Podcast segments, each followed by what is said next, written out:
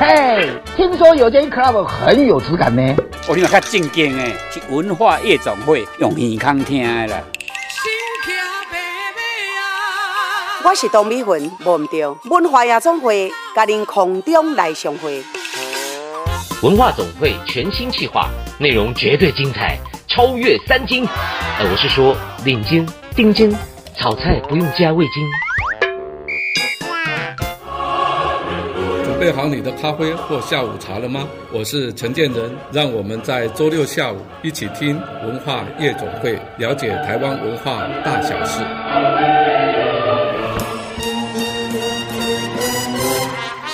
文化夜总会，狼 K 啊，进来哟！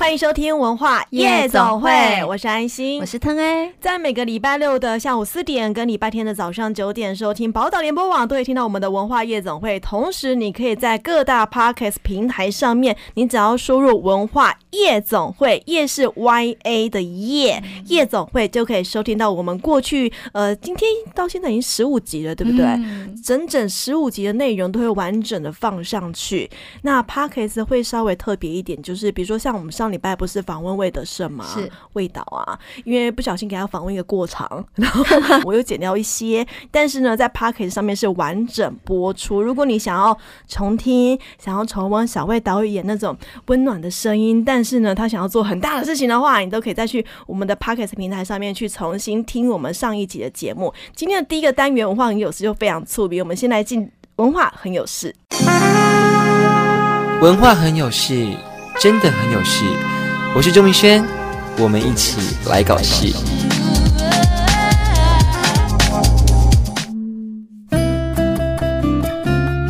今天文化很有事啊，告诉大家什么？你知道啊，蒙娜丽莎的微笑，哦、我们都很温馨，对，都很喜欢，对不对？那今天要讲一个，也是改变这个世界的一个微笑。嗯，在一九八二年的九月十九号这一天呢、啊，我们网络有一个笑脸出来了。网络的笑脸，什么笑脸？冒号！一九八二年那时候就有网络了吗？哎呦，啊、真的、哦？对，一九八二年，对啊，对我们来讲很久以前的事情了。嗯、它就是一个冒号。然后一个 dash，一个横杠，再一个括弧哦，一个表情文字的笑脸。以前我们在那个即时通年代，安安你好，然后会出现的那一种。还有 PTT，哦对对对对的年代，然后很多的小朋友，很多的学生，年轻人都喜欢用这种符号来表达。当我不知道怎么表达我内心的喜怒哀乐的时候，我就用符号来表现我的喜怒哀乐。天哪，那个符号已经有三十多快四十年的历史了，我以为是在网络近二十年才出现。其实不会，你看二十年哦，网络其实网络应该不止二十年了。对啊，嗯嗯，原来那时候就出现这个颜文字符号。但讲到颜文字，你最常用的表情符号是哪一个？就是冒号跟括弧，把那中间那个杠杠给。给给给省略掉。以前在写那个文字，就是你像你刚刚讲的 PTT，那时候还没有 Line 啊，也没有那个什么，其实连即时通甚至可能都还没有出现的时候，你如果要打一些文字啊，你想要跟朋友这边写写信的时候，其实也都会写上去。对对对对对对，简讯以前简讯只有文字，你还不能够传贴图的时候，都会打上那个表情符号，说：“哎，我没有生气哦，我是笑笑的讲哦。”或者是冒号跟一个 P 就不好意思这样。啊，对对，吐舌头的。吐舌头的表情，现在发展到现在应该有超过两千多种的表情符号了吧？不清楚，但是这绝对就是我们这个贴图的一个始祖，真的耶！原来已经三，原来三十多年前就有贴图这玩意出现了。但是现在小朋友可能很难想象，你们这个好鸟哦！我们现 在的这个贴图还会动哎，是是，还有声音哎，还可以满版的耶，还跟你是什么颜文字 训掉了。对，那表情符号其实真的是改变很多的使用习惯，你不用已读不回，你不想回没关系。你就按一个表情符号出去，那也算是回了，嗯，对不对？对。那九月十九号还有其他的故事哦，在一九二五年的九月十九号那一天，叫一九二五年，安心，你想要看看那个时候的台湾？嗯、因为我们在念国立编译馆版的这个教科书的时候，一九二五其实是日本时期。呃对，但是我们在念我们国立编译馆的这个教科书，我们都是念到的是中国大陆时候的历史，哦、就国民党在中国大陆的时候的历史。可是，在一九二五年，台湾是非常蓬勃，而这是我们台湾人其实比较比较难看到了台湾的历史。嗯、在那一天呢、啊，有一个意大利的一个皇家海军的一个中校，他是海军，可是呢，他就驾着这个海上飞机，然后就环绕世界一周。九月十九号这一天，他就在台湾的淡水这个地方降落了。哦，意大利飞行家，他叫做法兰西斯科 Francisco，对，Francisco，他开飞机环绕，就是其实就环游世界一周，很酷哎。那个年代人怎么都这么厉害啊？对，以那个年代的飞机的机型跟技术，有办法这样环绕世界一周，当中有一站还停在台湾的台北的淡水。对，大概就是在现在，嗯，我们在要开始进入淡水的时候，那个淡水分局那个地方，嗯、还有照片。就是他长得找出照片来，他长得蛮帅的，这是网络可以去搜寻到的。嗯、他长得非常的帅，然后就是飞机的样子。然后我们可以看到第三张图片有观音山，这种轻型机它有办法环游世界，很酷，对不对？很厉害。而且啊，它降落的那一天就淡水万人空巷。嗯、然后台湾当时有一个很有名的报纸叫做《台湾日日新报》的社长的女儿，还带着花来这边给他感谢。啊、就这个小朋友，对对对，这个小朋友。台湾日日新报其实那个时候发行量很大。一天大概有五万份的发行量，我那时候算多哦。对，所以这个新闻在当时台湾，就是只要能够看到报纸，就觉得哇，好酷哦！而且更酷的是，那时候报纸是写日文，因为是在日本时期，是就在台湾日本时期。对对对，嗯、世界一周的一机，这个我不会念日文，真的不要小看台湾。其实台湾在那个时候已经站上世界。对啊，好出名哦，是在一九二九年的九月十九号嗯发生的一个很当年是是非常重大的事情。呃，他到的地方就大概是像我们现在讲的。东协，东协十国，像有澳大利亚，然后印度啊，嗯、新加坡等等，哦，挺特别的耶，是，真是超超强的。是，另外还有这一天也是一个作家的生日，在一九一一年的九月十九号，威廉高丁。他诺贝尔文学奖的得主，嗯，对，他得到这个诺贝尔文学奖，其实他就是他第一部小说《苍蝇王》，第一部就得奖，要气死村上春树吗？对 对，也真的，对不对？要写多少部了，总是这样候补，还是没有。对啊，他得这个奖，就是《苍蝇王》，其实还讲的是这个第三世界大战。过去只有第一次、第二次嘛，所以他讲的其实是一个预言式的一个故事。哦，嗯，他当时就是呃一群小朋友啊，因为发生了第三次世界大战，他们必须要撤退，嗯、然后他们在飞机上啊，就因为不明的原因就。这个坠机在一个无人的小岛上，嗯、然后发生的事情，而且他是一群六到十二岁的小朋友。基本上这本 Teenager 这个故事，你可以说它是一个恐怖小说，但是我觉得它是恐怖政治小说。现在的政治人物们应该都要去看一下，你就会知道，哟，原来自己这么丑，这么严重。这几个小朋友是这样，因为他们当中就有善良的，而且其实每一个小朋友都是家世背景非常好的。对，当他们被迫降落在那个小岛上的时候，他们都以为他们自己是非常。非常文明，因为他们来自于很好的教养嘛。嗯、然后开始在过团体生活的时候，他们就发现，嗯，要生活不容易，要在团队呢彼此的一个合作更不容易，就在那边发生了一些故事。然后呃，比如说我不要吃生肉，我要吃熟肉，嗯、所以呢，有一个孩子他就有这个眼镜。嗯、那眼用眼镜的方式呢来生火，来生火，生了火之后呢，开始就想说，嗯，我们既然生了火，他们也很聪明，就觉得我们在这个孤岛上，我们要引起大家的注意，就希望火旺一点。结果火一望，这个船没有来，就把这个星火就燎原，嗯、好像有个小朋友还因此烧死了，就开始大家就开始内斗。嗯，没想到他们也极致的想说，好，我们要把火熄灭的时候，就在这个时候船经过了。哦哦，它其实是一部讲着，我觉得。算人性本恶的一一本小说，它之所以可以得到诺贝尔文学奖，当然是有它的背后寓意实在太深了，应该也算是世界百大经典之一了。绝对是，而且会发现那个世界上最恐怖的野兽，因为他们都在抓野兽。后来发现，对，是自己，我有兽性。恐怖的野兽是其实是人，这是威廉高丁的《苍蝇王》在讲的故事。然后他在这个时候，他是在一九一一年的九月十九号，一个伟大的作者诞生了，是他的生。生日，休息一下，待会回来，马上回来。今晚要来点名人坐台，啊啊，所以今天是晚上来坐台。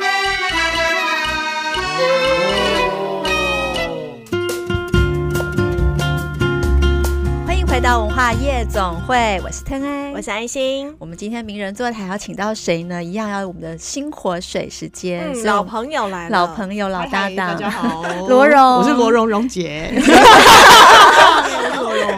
以及新活水副总编辑利群黄利群，利群好，你的声音怎么了？没有，没什么了，我只是刚突然一阵子，一阵害羞，对，别害羞，别害羞，在这边就是要放轻松，因为你们杂志真的是非常好读啊，非常好读又好看，而且还得到了金鼎奖连续，再拍一次手，鞠躬结尾的两位，哦，没有，没有，没有，没有，这次是得了金鼎奖的什么类型的奖？最佳人文艺术类杂志，这个意义是什么啊？这个奖的意义，因为很多人可能对金鼎奖不是那么的熟悉。最佳人文艺术类杂志相当于，比如说，如果是金钟奖或金马奖的话，会是在哪一个层级啊？就是金鼎奖分，就是主要是出版类的，那有分杂志跟书。那我们就是杂志类的最佳人文艺术。最厉害的意思吗？对对对，人文艺术类杂志得金鼎奖都非常厉害，真的耶，好强！而且是复刊三周 年，是又得奖的，真的不容易。谢谢。那现在是九月份了，所以呃，是不是新一期的新活水要出来了？是，就是诶，节目播出的时候，新活水应该就是上架这样。节目是几号？节目十九号啊。哦，那刚刚上架，刚上架。所以这一期你们主题是。杂志超启蒙蒙蒙蒙蒙蒙蒙蒙，就是什么叫超启蒙呢？就是我们都受，我们小时候都读很多的杂志，那很多人也受到各类杂志的启发。我们在复刊三周年的这个时候，就想说，我们既然是人文艺术类杂志，我们就来做人文艺术类杂志吧。嗯，什么意思？你们本来就在做啦？对，我们就探讨杂志。所以这一期是要讲杂志吗？要讲过去的杂志是这个意思吗？严格说起来，应该不是过去的杂志，应该是就是解严后到呃社群媒体兴起的这三十年，大概一九九零到二零。一零一五年前后，嗯、因为这个三十年，我们的想法是，这个应该是台湾的本土杂志对。最重要的一段时间，因为黄金时期。对，因为在这一期，其实我们也做了解严前印党外杂志的一位印刷厂的呃负责人，是让他做先锋人物。但你从那个，你从这篇，你可以意识到一件事情，就是在。解严之前，其实办杂志是一个危险的事，嗯、对大家都很危险。嗯、而且其实你也并不是那么可以畅所欲言。这其实我们都知道，这是旧闻哦。所以呃，但是在解严之后，那个时候就突然就呃，媒体整个松绑，然后大家就很快乐的做着各种，开始学习做着各种自己想做的事情。嗯，对。那一直到呃，那当然这里面。在其实一直对于文化传播来讲，或者是说呃广义的文化商品来说，呃杂志亦是一个很重要的场景，嗯、就是说它是一个不不必那么讲究。它因为杂志会有很多各各各种各样的期程嘛，就是有周刊啊、月刊啊、双月刊啊、双月刊啊，可能还有季刊，甚至或是半月刊，就是你知道有各种那种期程。嗯、那在这种期程当中，其实你会有一些呃有些东西，就是它可能不是那么。需要不是那么讲究时效性，但是它是可以做一些气化的。所以其实在这个三十年之间，我们会看到非常多。我我觉得现在看我们在做这期的时候，我觉得还是好厉害。就是非常厉害哇！可是现在现在的眼光看回去就，就哇，二十年前就有这样的想法。对，对，而且刚刚立群有提到一个重点，那是一个黄金的一个十年、二十年，就是说在呃在解严前，其实因为大家很苦闷嘛，所以就是用政治来去解决当时一些对社会的观察。可是当解严了之后，我记得那个时候像有音乐性的，然后像在讲性别的、妇女的，然后等等，就是好多议题就开始一直出来，还有原民运动的，嗯，对。对可以讲一下你们当年都看哪些杂志吗？蓉姐看什么杂志？我们在当年应该同一个当年，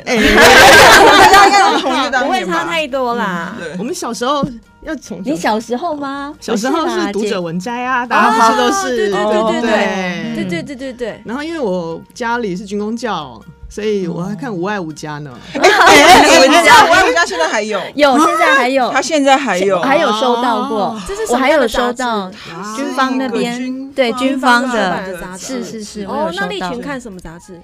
以前我们小时候会看《北市青年》呢，会啊，你们还记得？还有人记得《北市青年》吗？我记得北市。哎，我突然有，我我想到我有去投稿哎，但现在还有吗？这个我就我不确定哎，有啊有啊有啊，北市青年呢，我没有去记得这些事情，妈妈收走了，我不清楚。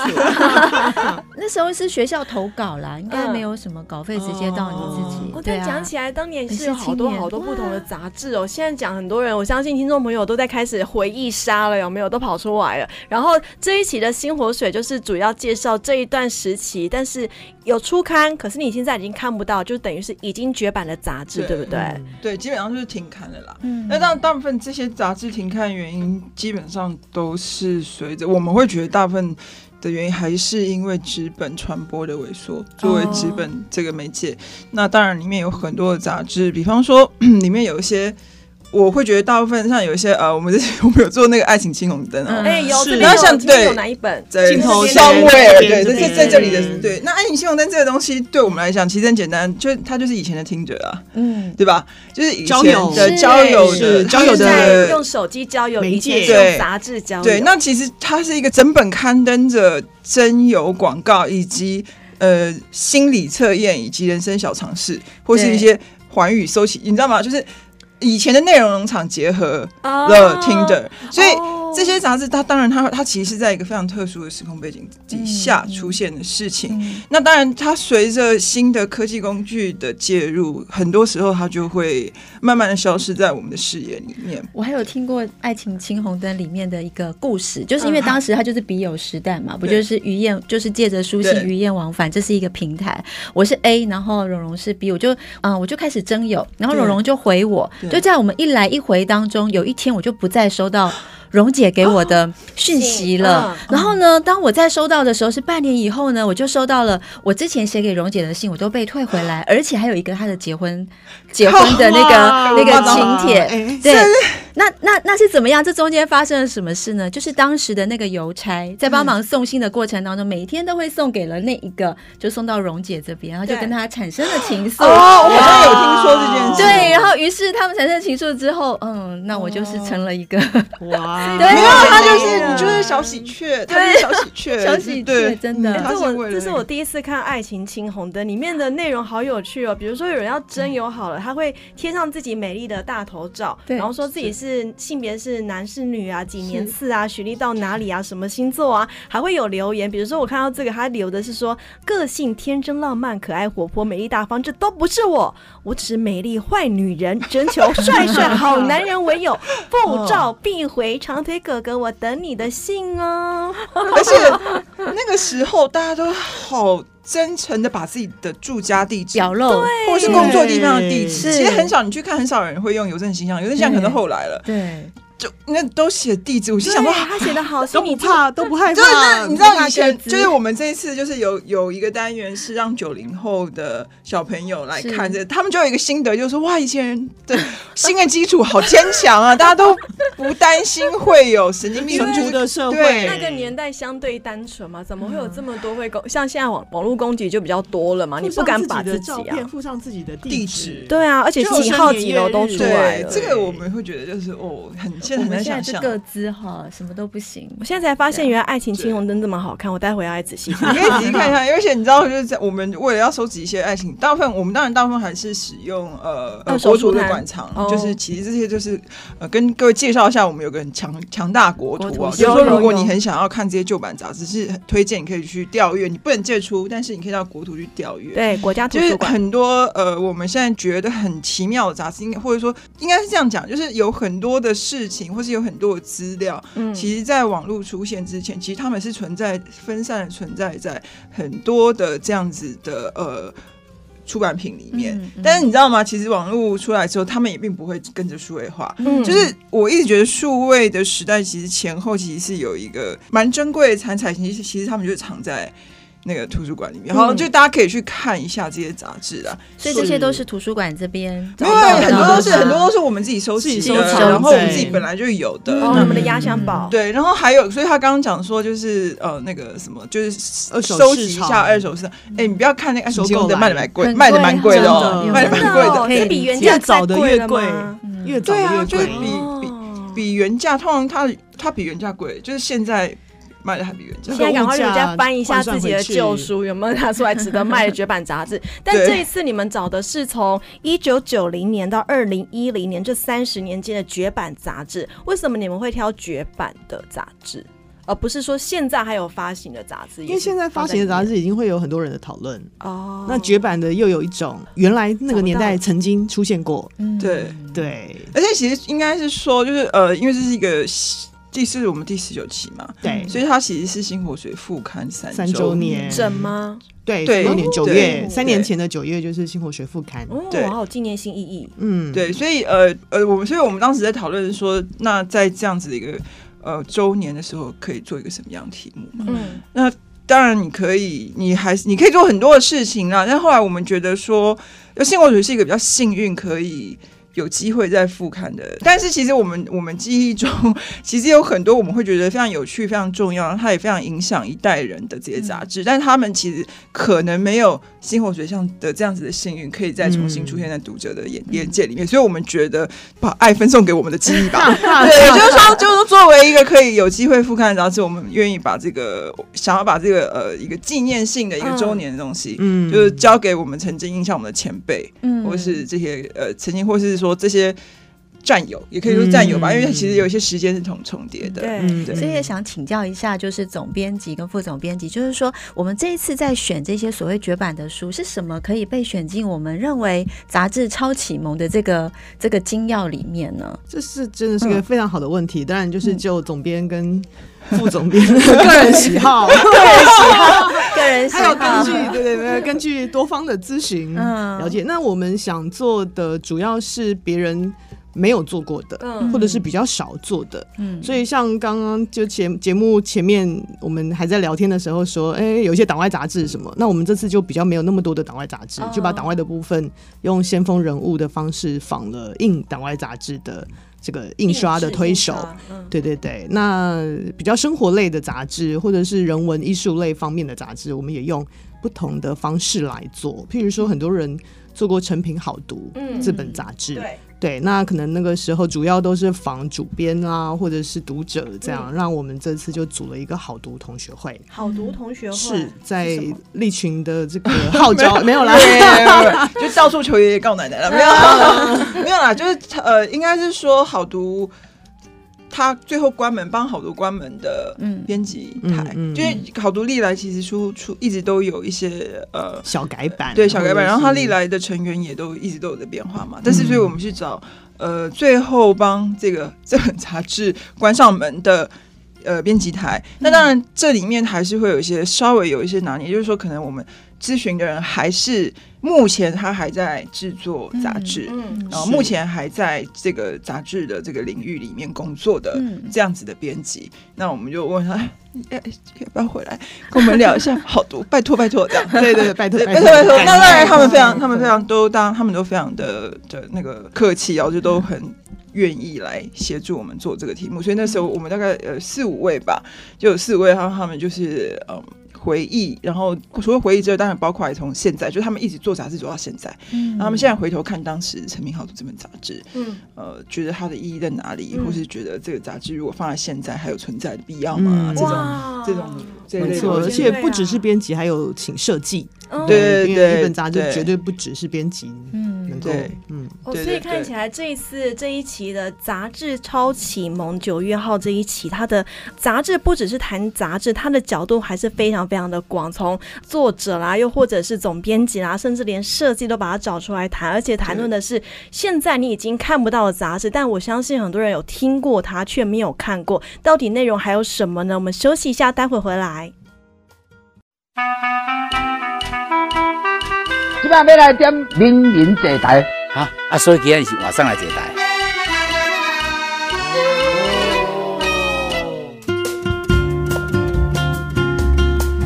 回到文化夜总会，今天名人坐台单元邀请到的是新火水的总编辑罗荣荣姐，嗨，大家好，以及副总编黄丽群，大家好。今天主要是要来跟大家 介绍新火水的九月号。杂志超启蒙，我舌头转不过来。对，刚刚的上一段节目我们说嘛，这一期的《新活水》杂志九月号呢，主要是找了一九九零年到二零一零年这三十年间曾经出刊过，可是已经绝版的杂志，用一种杂志讨论杂志的角度来看这几个杂志对我们。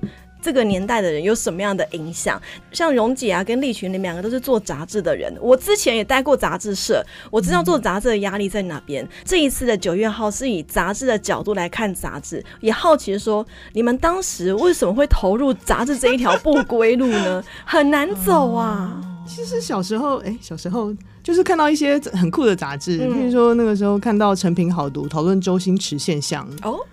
对，我就我家里都还有留那一期，就是周星驰，大家知道他就是做电影，但他的电影其实探讨了不只是娱乐，他还有很多元素在这边，所以这个杂志就把这个部分抽出来，变成一个现象来看，就觉得哇，好酷哦，这样子。原来有这个角度可以看。对，然后像那个时候小时候看《岛屿边缘》，这当然是一本引介西洋学术比较多的杂志。嗯，但比如说他讨论认同。认同，因为那个时候在一九九零年代九六就解严之后，总统直选，嗯，大家开始，比如说去讲说我是台湾人，嗯，对不对？就是那个省级的部分啊，国家认同的部分，在那个之前，这么硬的杂志哦。就是你知道假白嘛，就很想要好像念很多书，哎、欸，这是不一样。就看这些东西，我们那个年代假白杂志都没有看进去。我们那年代假白杂志都是国家地理频道的那一种杂志，现在已经不一样。或者是小时候要说、哦、啊，我有看小牛顿，其实让蓉姐是更深一层。哎、欸，可能听起来我们的年代太 羞了。不会啦，其实我们那个年代有小牛顿，我觉得是分众，哦、就是说，呃，可能在不同的视角或是不同的年代，你可能想接触的不一样。对但是刚刚因为我们，嗯、呃，刚刚立群之前有提到嘛。解严后的那一段，其实台湾的一个整个多元啊，跟言论，或者是对于思想，那其实是另一种解放。那在解放在被解构的时候，就会很想去爬书很多有趣的事情。嗯，所以可能在那个时候，大家就开始又那个思想的奔放，对，很吸引人，又分众了。然后，所以就会回过，比如说，可能蓉蓉在那个时候更想要去认同自己。何以为罗荣？因为可能有他自己家家族的身份啊，各种啦。就那个时候，大家每个都在找寻自己是谁。是我是哪？是我的我的国籍认同，我的性别认同，我的性性向认同等等。所以可以透过杂志的角度来认识更多。就是那个时候，就有一些杂志从这些角度切入，你看到觉得哦，就很酷这样子。对，进而影响你走到现在。哎，也没有哎，就是这两件事。那利群呢？身为这哎，立群真的是很厉害的，对，编辑历史的杂志人。嗯，突然沉默两秒。对，我突然沉默两秒，因为其实在我。做这个工作之前，我好像我并不是一个特别热爱杂志这件事情的人，嗯、就是我并不是因为说哦，我热爱这件事情，给各位一个忠告忠告哈，就是如果你很热爱一件事情，就不要把它当工作哈。就是，但是因为我我我就阴错阳差啦，就是。进入媒体安排，对对，就是呃，对，走到杂志这一行，就是呃，对，就是那个，就走进媒体，资本媒体，然后就陆续做了一些杂志的工作，所以其实倒不是特别的因为热爱，或是因为有很大的热情，但是做有些时候，我觉得可能我的个性是这样啦，就是说，如果那是一个你觉得你可以接受，而且你可以从中得到一些趣味的工作，那反而是比较比较。可以做的比较久吧，所以其实你觉得有得到趣味了？我觉得有啊，因为你们每一期都会做一些很奇怪，那当然，因为我们有自由嘛，就是我们基本上就是会做自己讨论出我们讨论出来觉得有趣的题目，或是觉得我们觉得有可行性，对，或是觉得说。需要在这个时候做题目嘛？那所以，比方说像呃每一期，像这期其实我们就我们内容其实特别多啦，因为一方面是这期报业了，这期报业报很大，所以买到九月号的人有赚到，对对对对，真心赚到。嗯、那其实像这次我们就有做一些采访，也有做一些邀稿。嗯、那采访其实我们采访了，呃，各位可能不会想象的，现在可能忘记了，就是呃滚石唱片公司的董事长段忠仪先生哦，嗯、他其实是做。杂志人起家出身，对，其实就是大家，然后他还跟我们说，就是说，他说他觉得他这一生最成功或是最有意义的事情，其实都不是办了滚石，而是他办了很多杂志。哦，对，然后有讲，所以我们就有采访他，然后讲了非常多非常多，呃，他那时候办杂志的心得，然后办杂志的故事，还有他历来这些不管是滚石，其实他做了很多很多的有趣的尝试，在那个时候，嗯、就是你你平常平常比较不会有机会听到他讲这些故事的。嗯、那我们这次就好好请他讲一下。那你说做杂志有没有什么有意思的时候？当然，就是你很想很想去死的时候也是很多，但是也是会有这些，你会听到一些真真的会让你觉得哦哇，这个故事好酷这样子的事情，真的就蛮有趣的、啊。所以在过程就变你的养分，其实在听的那个过程跟接触的过程，就是对啊，就是会觉得嗯。哇，因为大家听到滚石音乐，对不对？就想到李宗盛啊、陈淑桦、周华健这些人，到后期的五月天，对，但其实就是滚石唱片的老板。对对，最早的是本杂志，而且他办过很多很多的杂志，是是。对，但他最爱的是这本《滚石》杂志，但可惜现在也绝版了。那这一期的九月号杂志《超启蒙》里面，你们找了十多种、十多本已经绝版的杂志，当中有没有你觉得哇，原来那个年代就已经有这类型的杂志出现的的那个类型呢？哦、有吗？其实很多诶，各类的。包括像刚刚我们说爱情青红灯交友，哇，原来那个时候就这么的开放，对啊，听的原来现在都落伍了嘞。对，这些也有做同志杂志嘛？哦，对对对，那个年代是有同志杂志，是有这种同志杂志，女朋友嘛？对对，没错，朋友也有，嗯，对，同志杂志，还有男生的热爱 GQ，热爱 G，嗯，GQ 不那么算时尚，热爱杂志，对，热爱杂志，对对对，热爱杂志，所以当年那个年代男同志看的，哦，开始慢慢的有开放的角度出现了，所以杂志有很多，真的是非常多元启蒙。也许杂志就是一个比较分众的事情，嗯，对，在在以前那个时候，杂志是有。它的定位其实我们现在在想象想象杂志哦，就是现在在看杂志，我觉得大家会就说有两个方向嘛，一个就是说比女孩子一定会看时尚杂志，然后她可能是、嗯、呃国际中文版有比较大资源以及比较大的这个呃全球的这个你知道 title 这样，所以他们其实是可以一直存活下来，大部分是可以啊，当然也有些倒了。嗯，那当然呃，或者说现在我们看到很多杂，我们对杂志这个想象，或者对人文杂志的想象，就是其实会有一点，就是说哦，好像是小众的，或是文青的，其实是现在的想象，或者现在我们的理解是是是。但事实上，在那个时候，在那三十年，杂志有非常非常多的方向，也就是说。那时候他有非常照顾大众的东西啊，嗯嗯、所以我们也有在做资料的时候就看到去，哇，那时候就有一些，你知道在，在在可能在 Playboy 来台湾之前，其实台湾就有一些像这样子的杂志了。哦、对，嗯，呃，我觉得翡翠是还是女性向的，就是它其实是给女孩子看的嘛。就是你知道，我们以前妈妈带你去洗头的时候，你会看的，对对啊，独家报道，还有独家，有一个杂志叫以前有个杂志叫汉。汉。汉唐朝汉朝的那个汉，嗯，它其实就是类似像 Playboy 之前的那种，就是它会有一些呃清凉的女性的照片，然后对，呃，以前会有漫画杂志，少年的漫画杂志，然后那个都非常多小朋友看。所以那时候还有什么对，或者说我们这次讲的这些像爱情信用啊、姐妹啊，哦，其实像他们有这种非常大众的面向，就是你知道，就是说全部的人都会看，嗯嗯，大家都还记得钱柜杂志吧？有，就以前就是大家会去里钱柜里面去为了看那本杂志嘛，不是唱歌哦，对，以前很多人对去看去看杂志以及吃水饺，以及去偷他们的笔，不是偷啦，是你就把他们的笔拿走带走，因为有消费嘛，就顺便带回家，因为他笔特别好写。写对滑，对对对对，那个笔不知道为何大家特别好写啊。嗯，那我们对那钱柜，事实上其实大家可能记得现在讲说那种娱乐杂志《一周刊》嘛，称霸台湾很很长一段时间。但是事实上，在港式娱乐杂志进来之前，在《一周刊》自己进来之前，其实钱柜就是已经先 copy 他的东西，然后就说那其实他全盛时期是卖的非常好，嗯，发行量很大。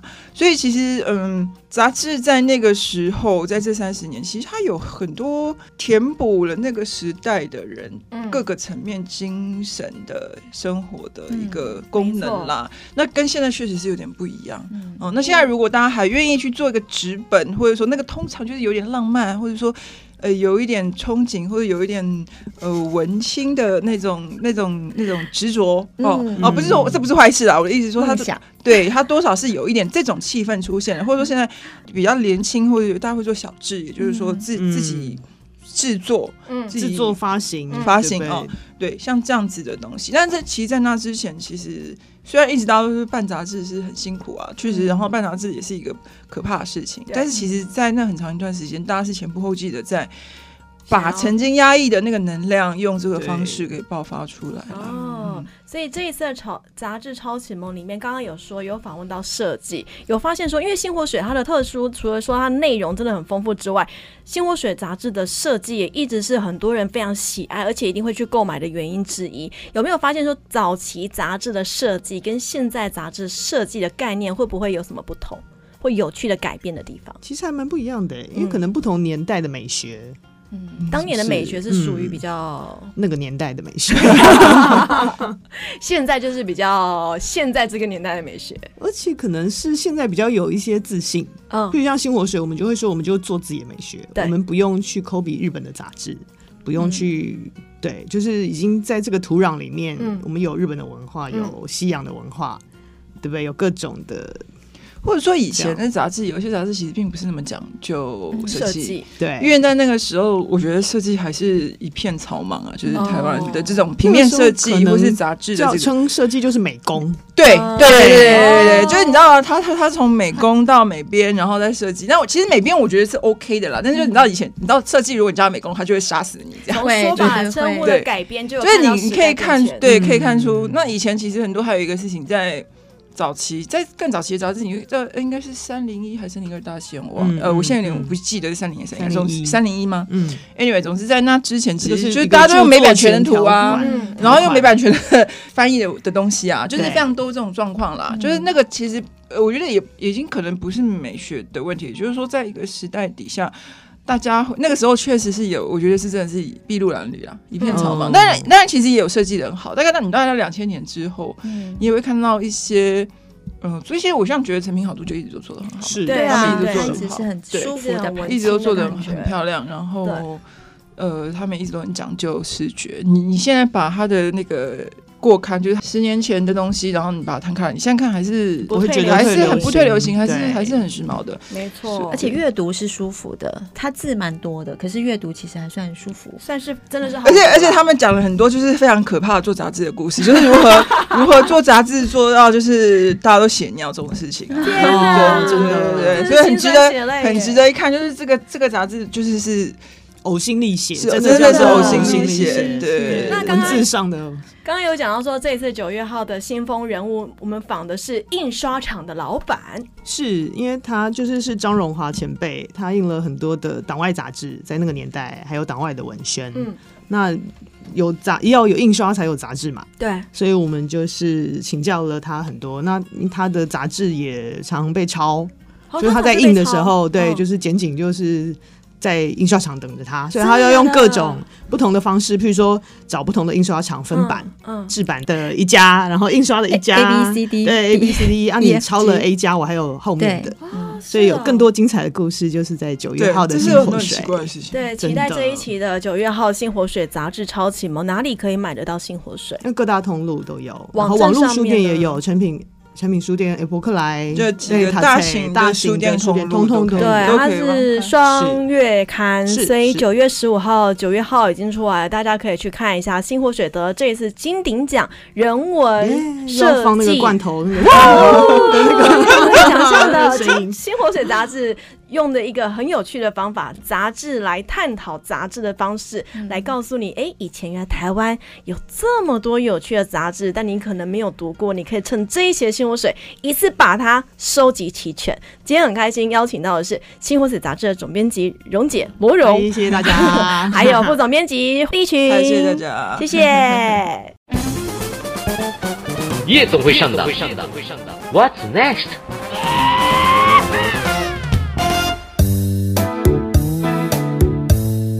回到文化夜总会，夜总会上档。今天告诉你两个活动。这个活动啊，其实是在这个基隆的海科馆。嗯，它怎么有趣呢？就是它是一个故宫跟呃海科馆的联合特展，嗯、它叫做《绘制世界：故宫文物艺术中的科学与科技特展》。这一定要看。好长哦，好长哦。它特点是什么？因为故宫近几年在呃做 open data 的工作，像呃前几年我们呃在办这个嘻哈故宫，对我们就可以看到这个怀。素的自序帖，就是一些书法，它可以让大家去下载这个档案，然后去做设计。哦、那这一次也很特别哦，刚刚有提到说绘制世界在故宫有很多的馆藏，他们在几百年前就有地图或者是海洋的世界，嗯、有这个海错图或海怪图，这个都是当时记录在康熙的时候，海科馆呢就跟故宫就一起合作，因为海科馆毕竟是科技嘛，对，他就把那一些画。或者是郎世宁画，把它弄成科技、嗯、会动的，让你去做体验，有点像是之前那个会动的《清明上河图》，呃，对不对？类似类似类似。哦，看到它会动。对，然后爸爸妈妈真的可以带小孩子去，因为它有一个实境的体验。比如说有一个作品叫《下荷》，就荷花。嗯。然后你看到荷花就在那个荧幕上啊，这样迎风摇曳，低下头的时候，你你就在水底下。我有读过一首诗，叫做什么“莲叶何田田，鱼戏莲叶东，鱼戏莲叶西”，就东南。西北，它就很有那个感觉。就小朋友，你只要一动，然后鱼就会到你旁边这样子游来游去。小朋友最爱这种，他还会去踩鱼，还会去采 鱼。小朋友去采鱼，那你要带小朋友去，他还有那个海洋世界的体验。嗯、你想象说，当时海洋世界，海洋会不会有海怪啊？你就把海怪画下来，然后就可以在那边投射在他的那个嗯 AR VR 上吧，就做一个实景的体验。小朋友可以自己画下心目中的海怪啊的那个海里面怪兽的样貌，然后可以真实呈现出来。对，所以可以去玩玩看。小朋友一定很高兴。其实我会建议大家去海科馆的原因是什么呢？人不多啊，人不多，大家都往南部走嘛，你往北部走其实是有用的，好不好？可以避开一些人群。第二个活动是什么呢？这第二个活动啊，就是在苗栗的台湾客家文化馆有一个川流不息台湾客家与日本国际展哦，客家跟日本结合起来的一个展。这个展其实就是在我们客委会在苗栗的铜锣有一个文物馆。那这文物馆其实非常的有趣，因为呃客家人非常的团结。对也希望去爬书，就是说客家在这个几百年来在台湾的一个历史的脉络。嗯、呃，客家其实他们经过几次的流动，那当然有很多人去日本生活，嗯、他们就有一个叫崇正会。崇正会，崇是那个呃崇拜的崇，正是正反的正。崇正会、嗯、就是台湾的客家人到日本生活，他们就组成了这样的一个团体，然后也时常的会做一些交流跟聚会，就很希望说把当时日本在统治台湾的时候做的一些记录，哦、把它呃找出来，然后就联合来办了这个活动。哦，所以在这个地方你可以看到客家的文化跟日本的文化，他们要怎么样做结合？在日本的客家人他们当时的一些想法又是什么？你可以到这个苗栗台湾客家文化馆，从即日开始一直到十一月十五号，时间其实也没有很长，哦，没有很长，而且鼓励大家去看，因为它是用日本美空云雀，嗯、它的那一首川流不息的河的那一首歌的歌词来做引言。哇，国民歌手哎，日本的国民歌手，所以说你如果喜欢日本文化，你本身又爱客家文化，也想了解的话，你都可以来到这个地方来欣赏、来看一下。那如果你是带着小朋友的话呢，那你就来。到基隆的国立海洋科学博物馆，不管你是什么族群，都有你适合去的地方。今天夜总会上档推荐给你这两个地方，让你在接下来周休假日啊，一直到因为已经开学了，大家就是周休可以出去走一走的时候呢，一个好选择哦。今天的文化夜总会就到这里喽，下礼拜见，拜拜，下礼拜见，拜拜。